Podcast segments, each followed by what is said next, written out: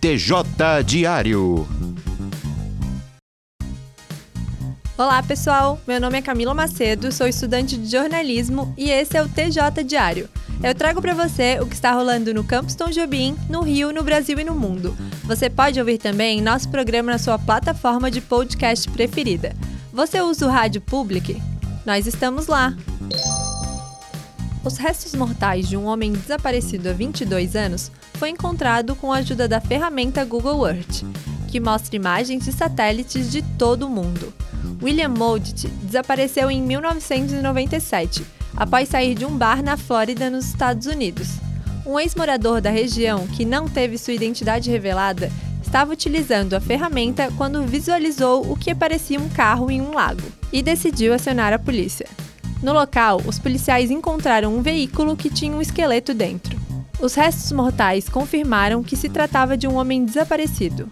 As autoridades acreditam que ele pode ter perdido o controle do carro e caído no lago. A Uber anunciou três novidades em relação ao pagamento das corridas, tanto para o usuário quanto para o motorista.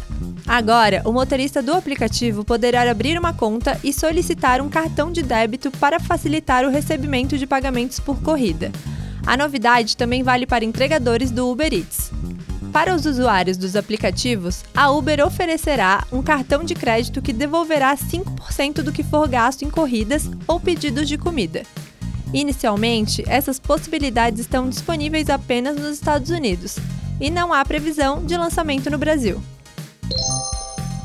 Você sabia que tem acesso a mais de 20 mil livros na biblioteca virtual da Estácio? O repórter Hugo Lacerda conta mais detalhes. A biblioteca virtual da Estácio está disponível para os alunos da instituição com conteúdo variado disponível 24 horas por dia.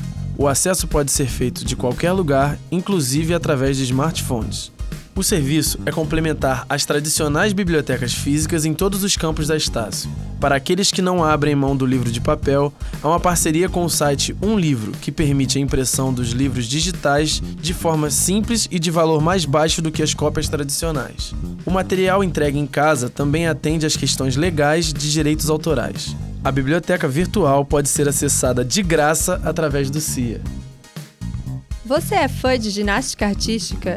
No quinto programa do nosso podcast Marcou no Esporte, uma grande ginasta brasileira foi a entrevistada.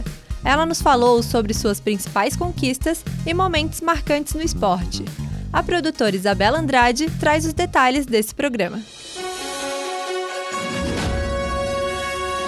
Neste programa trazemos a ginasta Daniela Hipólito.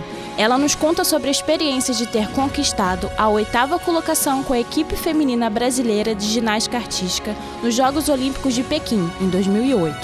A colocação é a melhor da equipe brasileira até hoje. A atleta também fala sobre sua medalha no Mundial de Ginástica Artística em 2001, a primeira medalha brasileira em mundiais, e sobre a geração que marcou a ginástica artística brasileira. TJ Diário. A produção desse programa foi de Ana e Caroline, Camila Macedo e Gabriela Gonçalves. Edição de áudio Carlos Dames. Supervisão Professor Sérgio Carvalho.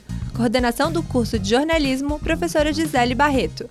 Realização Rádio Estácio Tom Jobim, Universidade Estácio de Sá.